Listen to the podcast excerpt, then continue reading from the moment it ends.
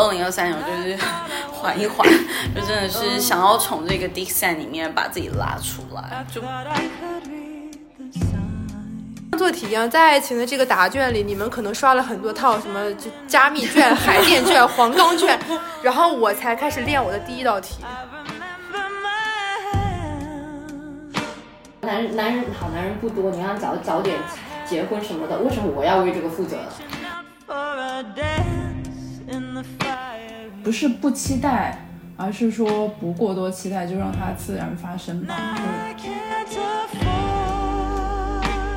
大家好，我是宁宁子，我是晨晨，我是露露，我是佩奇。嗯，今天四个人一起其实，在 Peggy 家，然后又搞了一个姐妹小聚，然后回顾。此处应该要先有掌声。太不容易了，太不容易了！感谢某些众所周知的原因，终于过去了吧。嗯，然后我们回顾了一下我们的播客，从去年二月十九号成立以来到现在，差一个月就要满一年了。呃，我们私心最喜欢的一期就是我们的零二期，当时是我们三个主播在一起聊了一下关于亲密关系这个事情。当时我们三个主播，我 Peggy、程程，我们仨都是单身了很久。嗯，那一年就第二期，大家可以回头听一下，我们就是主要聊了为什么我们会单身，然后我们当时。因为也是年初嘛，是二二年的年初，我们还对二二年这一年在自己的情感上或哪些事情，我们做了一个展望。我记得还记得我当时说，我今年准备好恋爱了。我觉得我现在的状态很好，很适合去恋爱，在我自己准备好的时候，很适合去遇到一个人。OK，那我们现在回顾一下，站在二三年的年头，我们来回顾一下，我们是又如何寡了一整年的。不是我们吧？我我。当时露露不在，然后今天露露是在的，然后不知道是不是有什么魔咒啊？然后不在那个人没有对二二年许下期待那个人脱单了，然后我们天哪！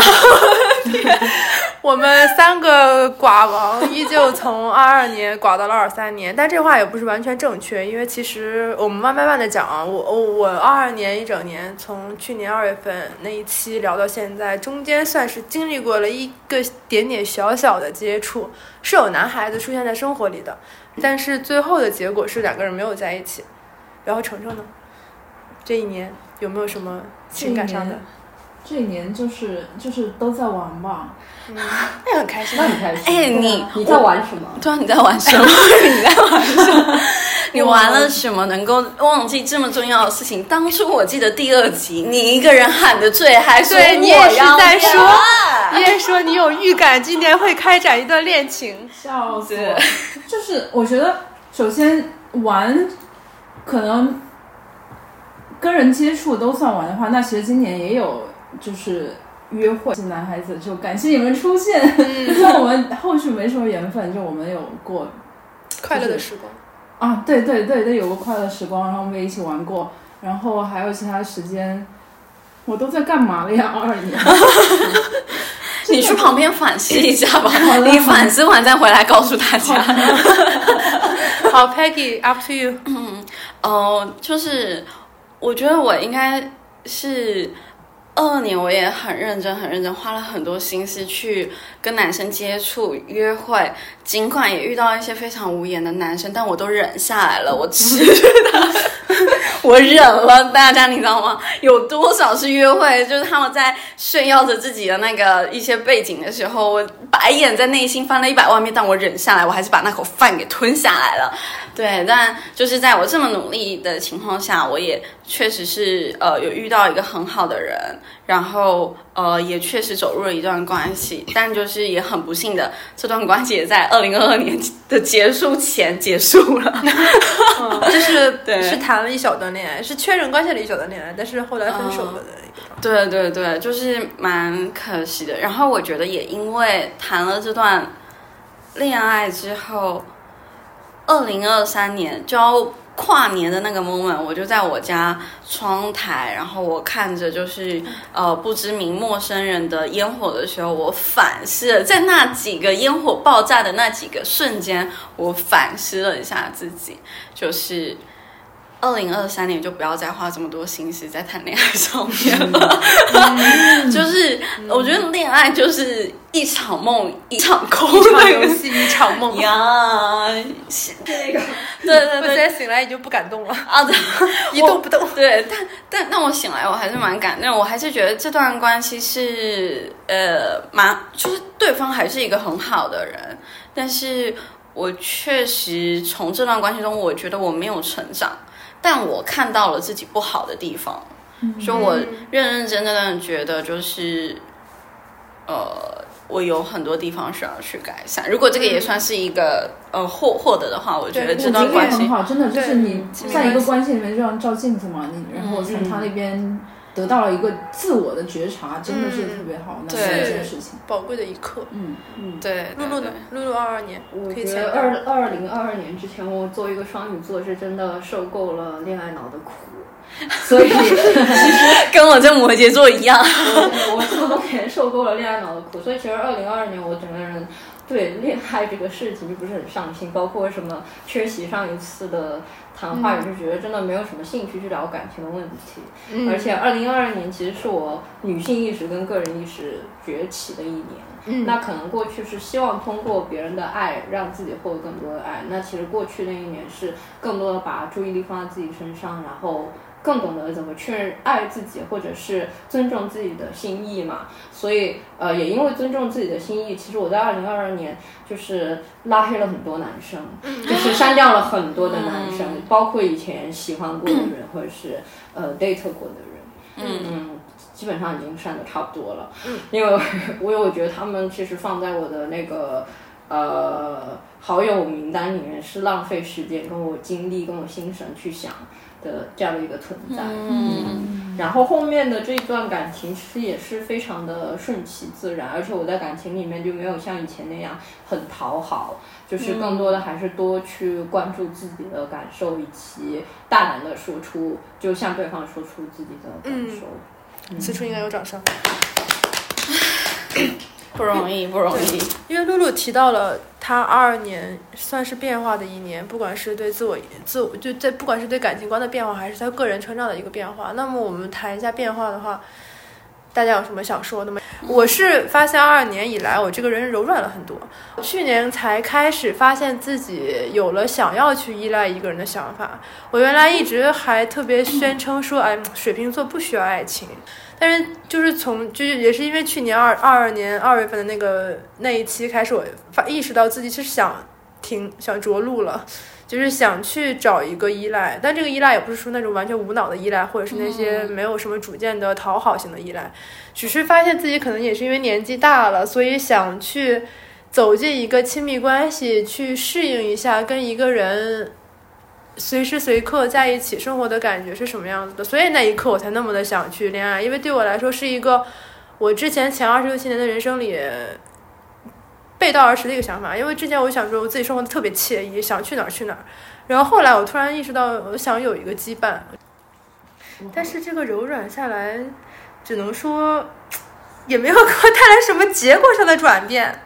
还是垮到了现在，但是去年年中我跟一个人表白了，这是我嗯从来嗯不肯做，也一也一直觉得自己做不到的事情。然后从那次表白之后，我也发现我的感情观就是感觉自己就勇敢了很多。就可能我下次再遇到一个我特别想跟他产生关系的人的时候，我会勇敢去追求了。然后我之前只是躲，就是我前两天还看到了一个段子，然后一个人就是发短信给自己的朋友，就是说，呃，我发现我喜欢上你了。然后对方说，so。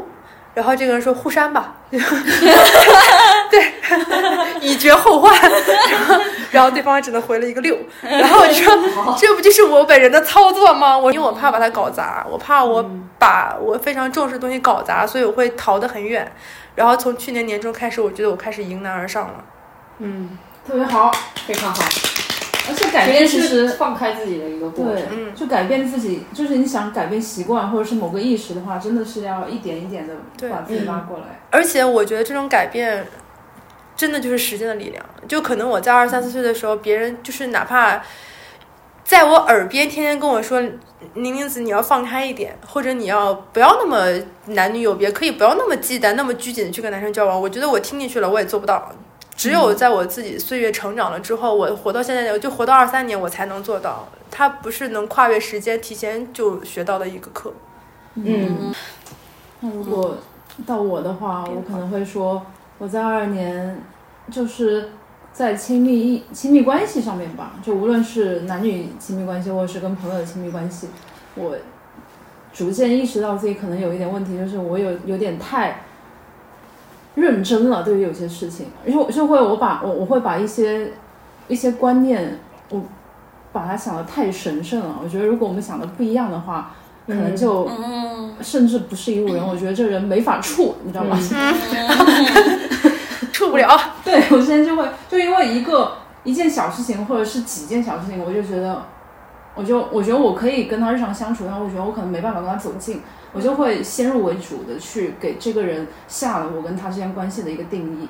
然后我在去年就也是因为这样子吃了一点亏之后吧，然后就开始去想，就其实人跟人就大家都是有自己就各种各样奇奇怪怪想法的人，然后人家跟你想的不一样，非常正常。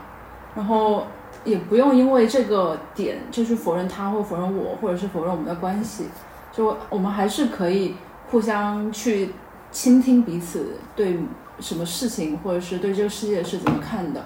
然后我我们也不用所有的事情都是想的都一样的，但是基于有这样不一样或者一样，然后我还是可以有关心他的能力，我还是可以去爱他。嗯，就是我觉得我接下来也还是要不断再去跟人接触，然后去实践这这个观念和这个想法。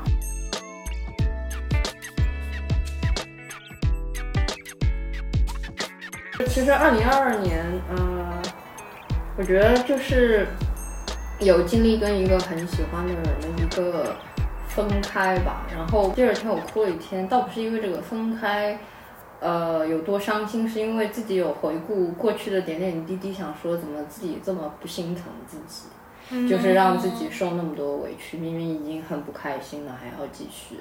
所以就是从那一天开始，就告诉自己，就是以后再也不可以让自己这么委屈了。就从那一刻开始，就是自己的心情就变成了感情里面的一个标准吧。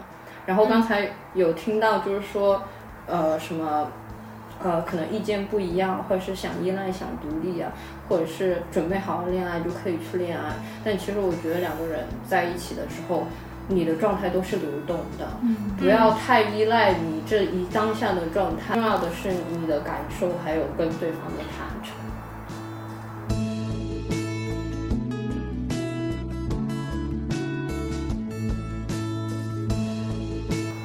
二零二二年我觉得比较大的变化是，我觉得我没有特别了解自己。就是我在二零二二年初的时候，我觉得我是一个，嗯，怎么说呢？就是我觉得我是一个很恋爱脑的人。就是我从我上一段关系的时候，我总结的结论是我是一个太恋爱脑的人，我是一个太容易呃依附他人的人，太容易配合别人的人，就是 ESFJ 这个四个字是刻进我骨髓的那一种的人。嗯，我不太确定是过去的那个事件让我变得比较害怕吗？就是会害怕自己会再变回以前那个很容易变被别人影响的人，所以会过分的坚持自己的己见。我觉得人长得越大，然后你会慢慢的越来越了解你自己嘛，然后在某些程度上，你会设立很多自己的规矩。然后这个规矩，尤其在你单身的时候，你会把这个规矩踩得很死，对，因为你已经依照这这一套规矩，你已经运行了非常之久了，所以我觉得这也是某一个原因，让我在这段关系里面，我觉得是让对方吃足了苦头。就是我真的说实在话，我觉得很很不好意思，真的就是就是我要到结束的那个 moment，然后呃，我就说这段关系让你痛苦吗？然后他就说，嗯，到后面是，然后就因为这件事情，就是我后面就也没有再去找他。就是再找人家，你就都已经知道你在折磨人家了，就真的是放下我的屠刀啊！真的太可怕了。是一个过客。对对对，就就就是我觉得我二零二三年的时候看在看的时候，我我现在也觉得其实就是一个过客，只是就是说，唉，不知道为什么其实会走到这一步。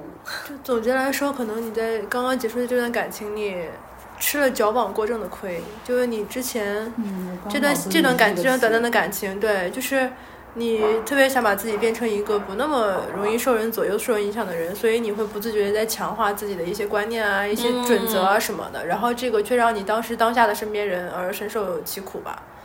所以完了，我就想说回我五分钟前说过那个我要开始迎难而上了，我就 好难啊，就是这个我觉得感情里面所有问题都不是一个人的问题，都是两个人的问题。对，那对方不开心，他也要及时跟你敞开讲。对，他他他到最后一刻肯定是已经积累了很多，嗯，不不可能你一次要求他这个，他他今天就对你不爽是吧？那其实对方他也应该说出他的感受的，而且两个人是商量着去解决这个问题。对，随时交流是很重要，而且最重要的是，不是你们两个的对立，是你们两个对这个问题嘛。所以你们两个应该是合力去解决这个问题的。例如这个问题是习惯，而不是你跟他的对立。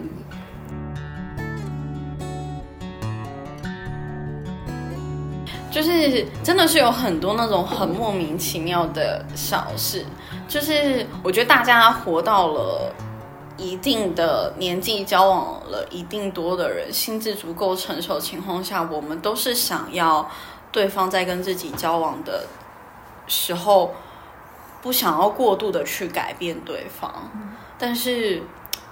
我们两个刚好是在某些点上是两个很大的极端。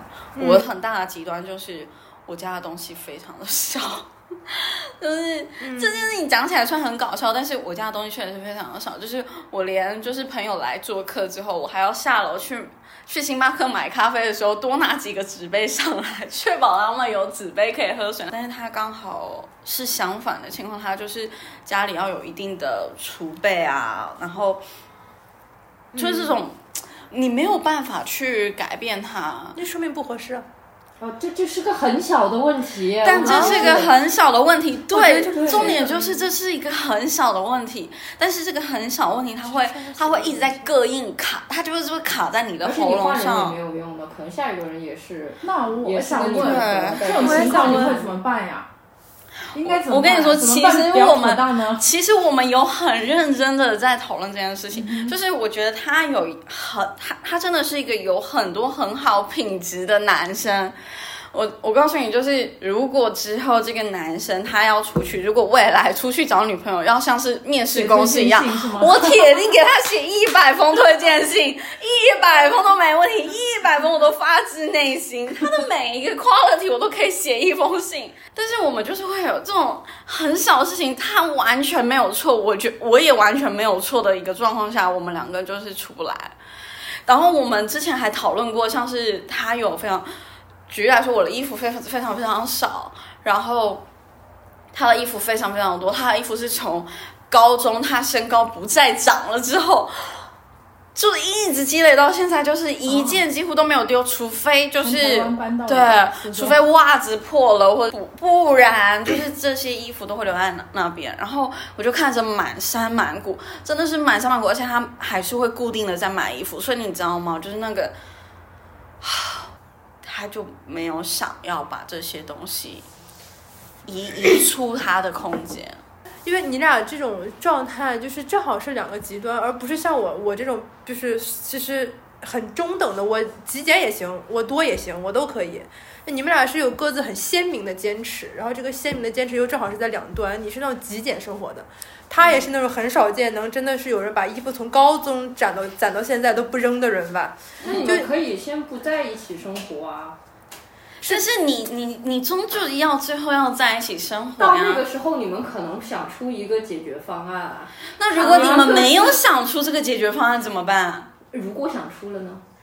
对你这是一个很好的问题。你们你们各自这样生活了有三十年，不可能在认识对方十几天之后就马上可以改过来的。再想一下，你们这样各自生活了三十年，两个人都活得好好的，为什么着急一下子改呢？对，所以我也当时也在说，你们俩是不是因为搬到一起可能会比较对突顺，而且其实你可以观察一下你们爸妈，他们到现在也会因为生活上的事情，会有两个极端的想法。就在一起生活了三十年的人，还是会有这样的想法。哦但但但但但我真的想说，就是我从小到大特别怕一种人，就是嗯怕那些、怕一个有自己非常非常非常鲜明原则的人。就是我不是一个没有原则的人，你们能理解我那个度吗？哦我很怕很偏执的人，嗯就是他的那个点是他非常非常明确的一个边界，而且他。表现出来，他也不会为任何人退让而改变。但我就是那种非常随意的人，就是我真的是都行。这些边界可能要在，就是如果真的那么重要，可能在你们进入关系之前就要聊好，你能不能接受。如果是但是这个我觉得是一个那就骨子里的东西。我真的是那种什么都可以商量的人。然后，但是另外一种类型的人，他就是那种什么都不能商量，呃，也不能确实有可能是有，真的是有这种人，就是他就嗯是哦、no，就是你不能接受，那我也不能退让。就这种人，他是很很很很。如果他什么都不能退让的话，那可以 pass 掉。总之我就是因为这一些一些小事，嗯，然后两个人可能有各自坚持的点，就你懂吗？就像是离婚的时候，你们在你们并不是因为哦谁谁谁劈腿了，谁谁谁不忠了这种很明显、很明确的一个道德底线的关系结束了这段关系，但是就就是那个很让人无奈的写说，哦不可磨合的小。不不不可磨合而导致要结束关系，我爱了。你但但是这个就是很这个就是很像我爸妈从来不理解，有的时候我跟他们说现在离关系，你别老催我找对象了，现在离婚率那么高，结了也要离的。然后我妈他们就不理，他说什么东西是到底什么问题是不能解决的呢？对，他们就一句一句话，其实除了什么黄赌毒啊，对除了你违法啊、嗯这种，对其其他的问题对我妈常说的一句话就是说你什么东西你都能都能商量啊，所以我也多少有点性格性格。我妈就是说什么叫性格不合，没有什么性格不合，都能磨合。那到底是什么是不能磨合的呢？不是我觉得是这样子。我觉得这句话是有是有逻辑上的问题的。首先，他之所以觉得什么东西都可以磨合，是因为他挑到了这个人本身就已经大致上的是在他可接受范围了，大致上可接受，我不是说完全可接受那前。男友你不可以接受吗？你可以接受啊，你都跟人写 quality letter 了。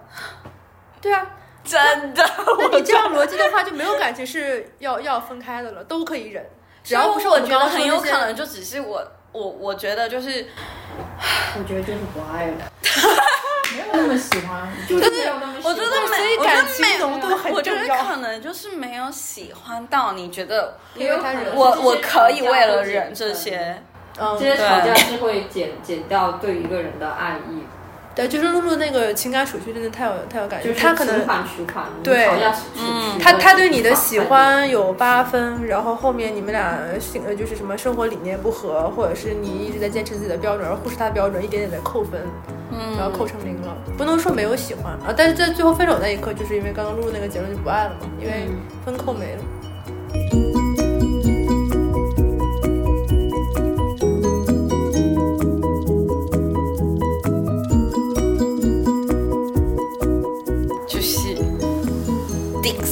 然后我就觉得，我就觉得你你，我就觉得我好像二零二二年，我这样一直在过分寻找爱情的这个过程中，我我感觉我就是被困在里面了，所以我就觉得我二零二三年我就是缓一缓，就真的是想要从这个 Dixon 里面把自己拉出来，就不要再沉溺于男人了。我真的是觉得。我真的觉得这，嗯，真的就是一场梦。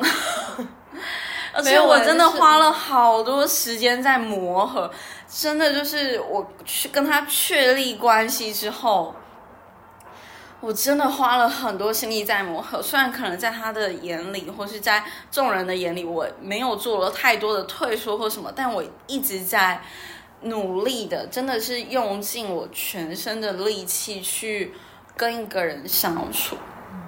是因为你想要改变他吗？我不是想要改变他，我想要改变我自己，但是我一直 fail，我一直 fail。然后我们两个，而且我跟你说，他真的已经算是那种小红书上面所有人都会推崇的男性，他是会坐下来跟你好好的，我们两个是真的会好好的聊。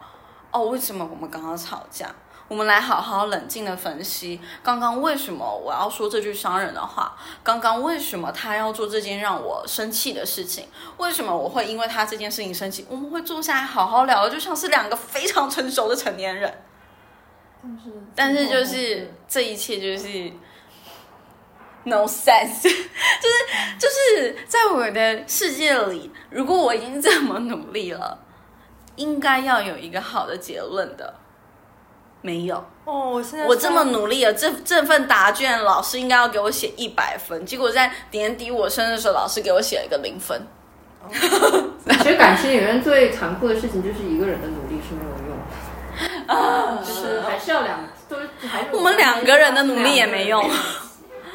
对，所以我就觉得啊，真是受，真是受够了。但我听完这一切，我自己突然释然了，谢谢你。是吧？不好意思，我我我为我这么多年的寡儿，就是就很 peace，因为我觉得我该 活该，就是就是我为感情做出的努力，大概只是我人生努力的可能百分之三。如果百分之百的话，它只占了百分之三。我从来也没有太为男人就是花过什么过多的精力，我所有的精力大概都在用于实现自我实现。所以我刚刚前面结论才说，我大概才二十七八、二十七八岁的时候才意识到，感情这个事情对我来说是有那么一点必须的。在此之前，我就我是恋爱脑的反义词，就是我没有没有恋，没有完全没有这个东西，就是觉得有没有都行。然后从去年才开始，我才变得柔软，才会觉得。哦，可以跟男生有一些就是有没有边儿的一些交往啊之类的。点，我是我甚至发现我去约会的一些男孩子，我觉得他们比我更柔软，真的，他们那好细心哦。我觉得我会觉得这些人很可爱，对对对，但是我为什么就比他更铮铮铁骨呢？我有时对，我也是，我你是什么？你不是？为什么是？就像做题一样，可能这个比喻不恰当啊。就像做题一样，在爱情的这个答卷里，你们可能刷了很多套什么就加密卷、海淀卷、黄冈卷，然后我才开始练我的第一道题，就是我没有在这个世界上，我的前半生里没有在这个世界上付出过什么投入。I know，但是你知道吗？更可怕的事情是，就是我本来以为我把海淀卷、江苏卷、啥卷我都做了，嗯，然后在这次恋爱里面，我发现，哎，我是个零分的 零分的考生。我就是我对自己不够了解，然后我对谈恋爱这件事情也不够了解，我对怎么跟男生相处我也不够了解。可能是因为我变了，就是真的不在于你。你在二十几岁的时候，你做了多少道题？只要你一直在变化，你的这套卷会一直变。需求也不一样。对，然后男人们也一直在变，每一个男人都是不同的试卷，烦都烦死。但不好意思，帮我把这句话剪掉。别别刷题了，直接考试对，吧。不要不是，你不要想说 Be 这考试 water, my friend。出出现了，出现了，那你就主动嘛。你你觉得你不想主动吗？那你就不主动嘛。嗯，嗯，啊，是，对，见招拆招。其实不用分析这么多，也不用看这么多小红书，因为每个人都不一样。看多了，它反而会影响你对很多事情的判断。我觉得谈恋爱就是最残忍的，就是你明明是一个很好的人，但对方就是对你不来电了。对对，是的，知道你自己是的很，好，但他不喜欢我也没有办法，是不是？所以对很多事情真的是嗯接受跟看开吧。对对，嗯，这很多其实事情也不是你努力就可以达成的，就是。但是但是我想说，晨晨提到的那个男生的体贴跟温柔，我我只是没有用到男生身上，我觉得我用到我的女生朋友们身上了。就是我觉得这个品质是每个人都有的，就是没有真正冷冷漠的人吧。那我觉得对对方不喜欢你，再体贴温柔也没有用啊，没有用你，就是会、嗯会被成为被利用的点。是，就是呃，情商跟智商在线，人品也好了，但是这种男人其实也没多少。说哭了。的话的话的话，其实我这个话，我我不管，就是在最开始我对他喜欢有多少，我可能都可以跟他在一起很久。当然，这种男人也没多少。嗯，所以所以谈恋爱难呢，就是哇，这话很很很那个，就是谈恋爱难也不不一定是什么磨不磨合，因为本来靠谱的人也不多。有时候想一下，我有没有我我有没有办法为男性同胞优秀的人少负责，是吧？就是说别人说啊，你为什么？不不结婚啊，什么优秀男生过一段年纪就没有了，你要抓紧机机会。我每次听到说为什么我要为男生不优秀负责呢？男男人好男人不多，你要早早点结婚什么的，为什么我要为这个负责？对啊，对啊，嗯这个又不是我的问题。我有的时候也会这样，但是但但是，如果我们今天用另外一个角度切入，假设你就是想要找一个人的话，那你就是只能妥协了。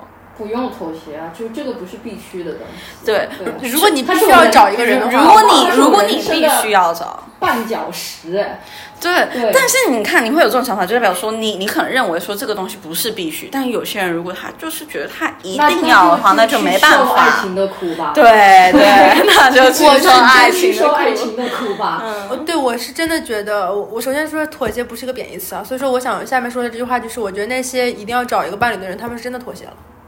他们一定是有一定程度上的妥协，才能实现自己一定要找一个人陪自己过一生的这个目标。我就是，对我真的觉得我这个定论，我三十五岁很多朋友已经开始离婚了。对呀，不一定是一生，反正先进入婚姻这个目的吧。对，反正我突然我还没结婚，我这边对吧？嗯，然后那我可以剪 second round。他们有一些被升任之后，对呀，他们对，就我刚才说，可能靠谱的男人不多，但是你也要有耐心给这些人成长的机会，是不是？对，我觉得找一个伴侣或或或亲密关系，他如果让我的生活变得更好，或两个人在一起更好，那我就继续跟他在一起。那他成为了，如果成为了我人生里面的绊脚石，那不合适就分开。对我来说，其实真的是很简单的事情，没有该结婚的感情，对对对。嗯，就是包括我这种开化这么晚的人来说，我也是不是着急结婚的。我只是觉得，我就是觉得亲密关系是一个很大的一块事情，是一个挑战。然后我愿意去像给自己的生活找一点乐子一样去对待这个事情。就是我觉得亲密关系跟一个人去磨合是一个我之前不算是有过真正经历的事情，所以说我想去试一下。就像你去。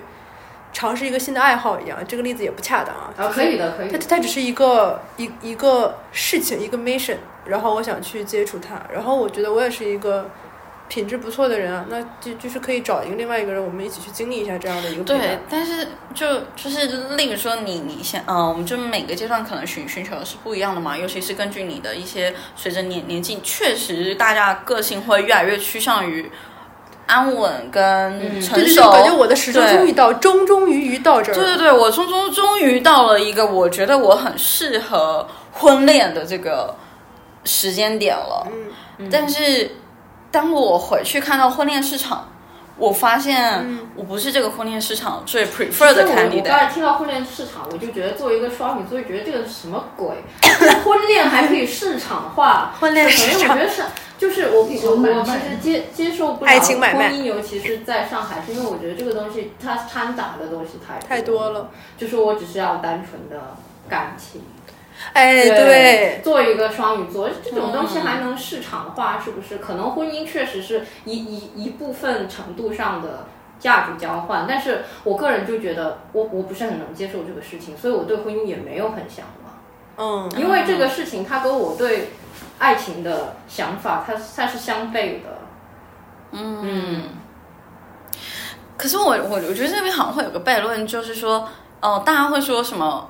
像是刚刚玲玲姐会说，我觉得我是一个条条件不错的人，就是我们又会觉得说条件这件事情是不不条件指的是就是我不会给自信，呃不是，就是我指的是我的一些品质上的东西就不会，因为我不是说我要接亲密关系这个 mission 嘛，那我自己不是一个雷吧？我是一个雷的话，我干嘛要去祸害别人呢？对吧？我只是想说我是一个。可以选择的去尝试这个亲密关系的对象。嗯，如果我是一个什么黄赌毒的人，或者说我知道自己有特别不好的品质，是让人很难接受或者容忍的，那我真的我就我就独善其身好了，我不要去祸害谁。但是我觉得我是一个就品质上或者是所谓的客观条件上还还 OK 有点 OK 的人，那我觉得也也是一个很负责任可以去跟别人接触的一个嗯前提条件。好有道德感，还会讲这个。嗯，就是我就想说那这这确实这个不要剪进去，就是那些烂人的话就不要去祸害人了好吗？就是有点良心好吗？所就以我觉得很知道自己有道德感。真的，你还会评估一下。真的回到拍给你，我知道你想问的那个点，就是我不是你刚刚会以为我也是在谈这个条件什么东西的吗？就是那回到婚恋市场那个对话，我也一直很困惑，那些真正在婚恋市场上去相亲的男女，他们就好像还有很多视频号也在拍这个事情，就是说我什么毕业于什么什么东西，我的薪资是什么什么东西，然后我的家庭人员、家庭构成，你是什么什么，咱俩结婚吗？这个视频号本身它肯定是个夸大宣传，但是很多人就真的是在速配的时候，就是说，因为今天我想结婚了，他也想结婚了，两个人条件差不多，或者是权重比分差不多就在一起了。我想说，这种没有浓厚感情基础的人，两个人在一起，这两个人得是这两个人对爱都没有那么渴望就有他没啊对他都觉得嗯 OK 的，然后他们两个结合是强强结合，是很理性的一个结合。那理性的结合在一起，比如说两个人还是会有一些争执吧，可能吵完架之后，如果是我在这种情况下，可能吵完架第二天，我这个人我都不想见他了，就走了。所以我我觉得是这样子，就、嗯就就像是我们有的时候，就是我前几天遇到一个男生，然后嗯，他就在跟我聊一件事情，是说，呃，他觉得他九五年的，然后九五年的小男生，对我来说是小小男生嘛，然后嗯，他。呃，就在跟我讨论说，喜欢跟合适哪一个重要？嗯经典命题。然后我觉得这真的是一个经典问题耶，就是有有对有些人来说，合适很重要，合适合适大于大于大于喜欢，对他的来说，他的比重是这样子。然后可能呃，今天可能是对你一直会对我，或或对某些人来说，喜欢很重要。你真的要用条件去比的话，其实合适的人就像你当时也说了，你想真的想找个男生，后外面有大把的男生，对啊，对啊都可以合适的人。很多，喜欢才是难得的事情。对，但是不是应该这样说？对你来说，可能合适的有十个男生，然后对这十个男生来说，我可能都不是他们合适的人。你要接触接受这个点，世界上没有两片相同的叶子。嗯，对，每个人对这个占比的要求啦，对，它是一个对权重的问题，可能对于我们来说，喜欢是百分一比之十九，，然后对人家来说是九比一。对。哦，我我要求不高，只要是双商在线、人品好的。人，合适的。对对，但这种人也不多，男人男人，笑死！我我这个话很有偏颇，但男生天生他们对于伴侣的嗯选择还是以视觉上的一些东西为主的，就是他还是喜欢漂亮的人，这个可能就够了，其他可能还会考虑一下，但是他其实最重要的是合眼缘，所以就是因为这两点，其实对我来说，我就觉得这个我明明除了漂亮之外，还有很多的优点，但是你看不到，也只是我刚好是异性恋而已，嗯。对。我们刚刚不是也谈到，就是虽然大家很不解为什么婚恋都能变成一种市场，跟甚至说是交易，那么我们想说站，我想说我们四个都已经站在了，我可以回答为什么，因为大家以前都没钱，可以。现在开始做这个生意，市场了，但现在因为有这种差别，对。啊、所以就开始市场化。但是我们就 base 在这个市场往上往下聊的话，我们四个人已经站在了二十，你二十七岁对不对？嗯，二十七岁到三十岁之间这个档那关心一下你朋友，你连你朋友几岁都不知道。他说错嘛，他说大了嘛，对，他说大了，就是我们甚至都已经错过了进入这个市场的门票呢，因为我想。这个 我想聊的就是，能市场的都是三十岁以上的啊真的吗？因为因为你年轻不是但是对于相资本呢，但是对于年对于相亲这个事情而言，在上海我哦，所以你的意思是说要买门票的是三十岁以上，二十几岁不用买门票，啊对是吗啊就像酒吧一样。对啊不是我，但是我说这个门票指的是在相亲市场被看中的那种感觉，就是现在二十四，就是九七九八年的人都开始疯狂的着急要相亲，然后你说我们这些九四年上下的人，是不是已经错过这班车了？因为其实我觉得婚姻可能是我人生的绊脚石，我今天重复了无数次，所以所以这这个哎，婚恋到底是是赔本的还是赚的，这还真说不好，是吧？你要进去你就进去，是吧？不是，但但我觉得我的点应该会是说，就是大家真的是没有长进哎、什么？就是我的点是说，嗯、就算今天过过了再久，就可能像如果说，男生真的对演员这件事情，就是外外表啊，这这些东西真的很看重吧？他们就是要过了这么久，他们还是喜欢二十五岁的女生。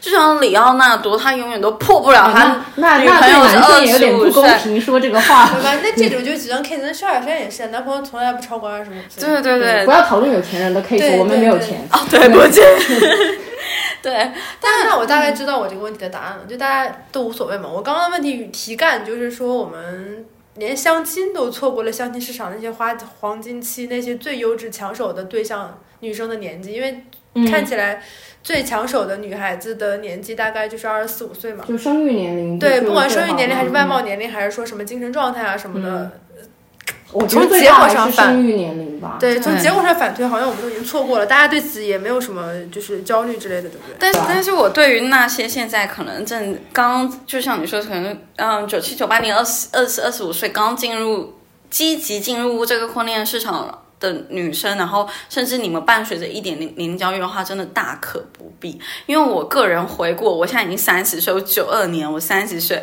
我回顾我这二十二十几岁到现在的这段日子，我真的。追求者也没有少过，所以就大家不用焦虑，不用不用觉得说，哎，自己好像多大了，一岁之后追求者就快不见了对。他们就想要你，他们就想要你快速的填你的答案卷，尽管那个答案可能是错的。尤其是在二十出头，你还没有见识，还不了解自己想要成为什么么样样的人，你，也没有嗯见见见过呃外面的世界。反正我觉得在这种是一种很危险的行为了。当然，也有人就是早婚活得很幸福的，对。有人就热衷婚姻这件事情，那也尊重。对的，对的，对的，就是这是个人的选择。但是对我对我来说，如果我我回头看，我很早结婚了，我没有想过就是想要成为什么样的人，没有见识过外面的世界，这对我来说是呃很可怕的事情。万一我到三十五岁，我已经有有有有家庭了，我这个时候才觉醒，那真的真的是一个非常呃危险的事情。像知道跟六便士里边那个男主角，他就是突然在自己很大年龄的时候醒悟，然后抛妻子去画画了。你看男人多自私，我觉得女生做家庭的责任能做出这样的事情对女生就被绊住了。而且女生遭受到的那个就是社就是社会压力更大。如果一个妈妈做这样的事情，会被骂死。是的，对，这呃，对，还还有我之前说的那句话，就是说，就三十岁还没有结婚很好，因为你这样就更清楚自己想要什么。但是，一旦你清楚了你自己想要什么，就离婚姻越来越远。对，你就离婚姻越来越远。你就会发现你也不需要了。嗯 但其实我在想啊，老外不也是人家有二十年的时间探索，十五岁谈恋爱，三十五岁结婚都不晚是吧？对，为什么人家就都能有呢？因为人家婚内没有市场化吗？哎，国外真的没有相亲角吗？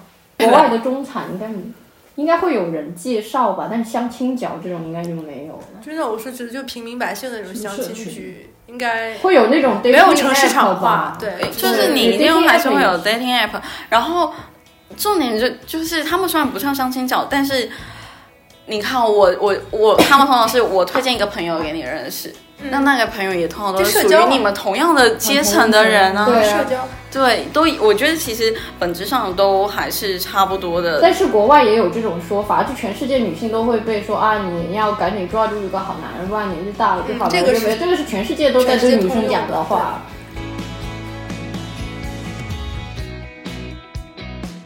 我们本来常规的一个聊天框架，你看站在年头，可能要回顾一下上一年，做一个复盘，然后再对今年做一个展望。我现在就想问姐妹们，在感情这一块，我们对今年还做展望吗？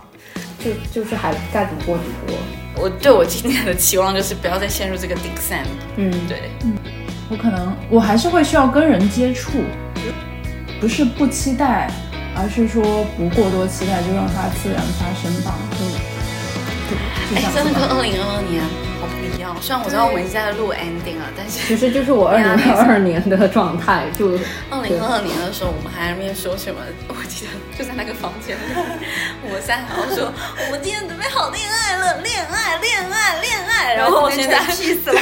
二零二三就是很 peace，就是嗯，就是还是会接触一些人然后对嗯不长那丑，不我觉得真。的吸引力法则就是你不要太 desperate，对去求一个东西。的时候，它就会来了。就是你它，因为因为其实我虽然我二零二二年没有再再聊很多，但我回顾了我过去每一年都有男朋友，所以我今年就觉得。那今年也会有一个吧，然后，然后，然后我也没有太把这个事情放在心上，然后就过自己的生活了。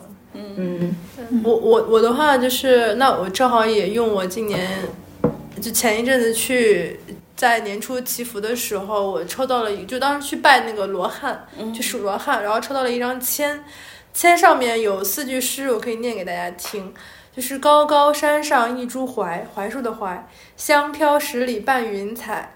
平均树下翘足望，所思伊人来不来？伊人就是呃，所谓伊人在水一方那个伊人，就是这个签的解读就是我心里是有憧憬的，但是仍需苦苦等待。就它的落脚点是一句很重要的话，就是不如做好眼前事。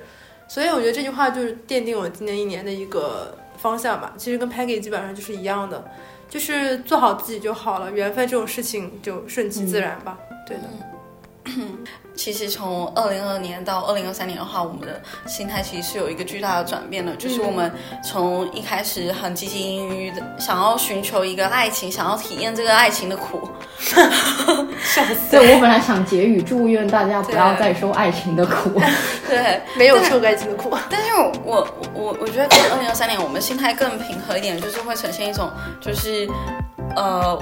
可能对爱亲，你要说他完全没有期望，不不可能。但是也不是说像二零二二年那样子汲汲营营于寻寻求了。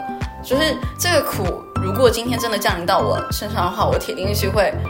舔着脸也把它吃下来的，我感觉二零二三年的时候，大家的心态有很巨大、很巨大的改变，然后也很好奇，就是在明年可能二零二四年的时候，我们再聚在一块，再再聊聊看，是不是其实我们有明年又开始期待吃苦了。对，不用了，吃的苦就够多了。对，所以就是也很。也很感谢大家，就今年就是一直持续的陪伴我们。然后在呃二零二四年的时候，也希望大家对大家还在，然后可以一起来看看我们二零二四年之后，我们终于有一个人就是迈入了三十岁，就是在下我，然后看一下就是迈入了三十岁之后，我们会不会有呃更巨大的一个变动？对，好，那就今天就先到这边啦，谢谢大家，拜拜，拜拜。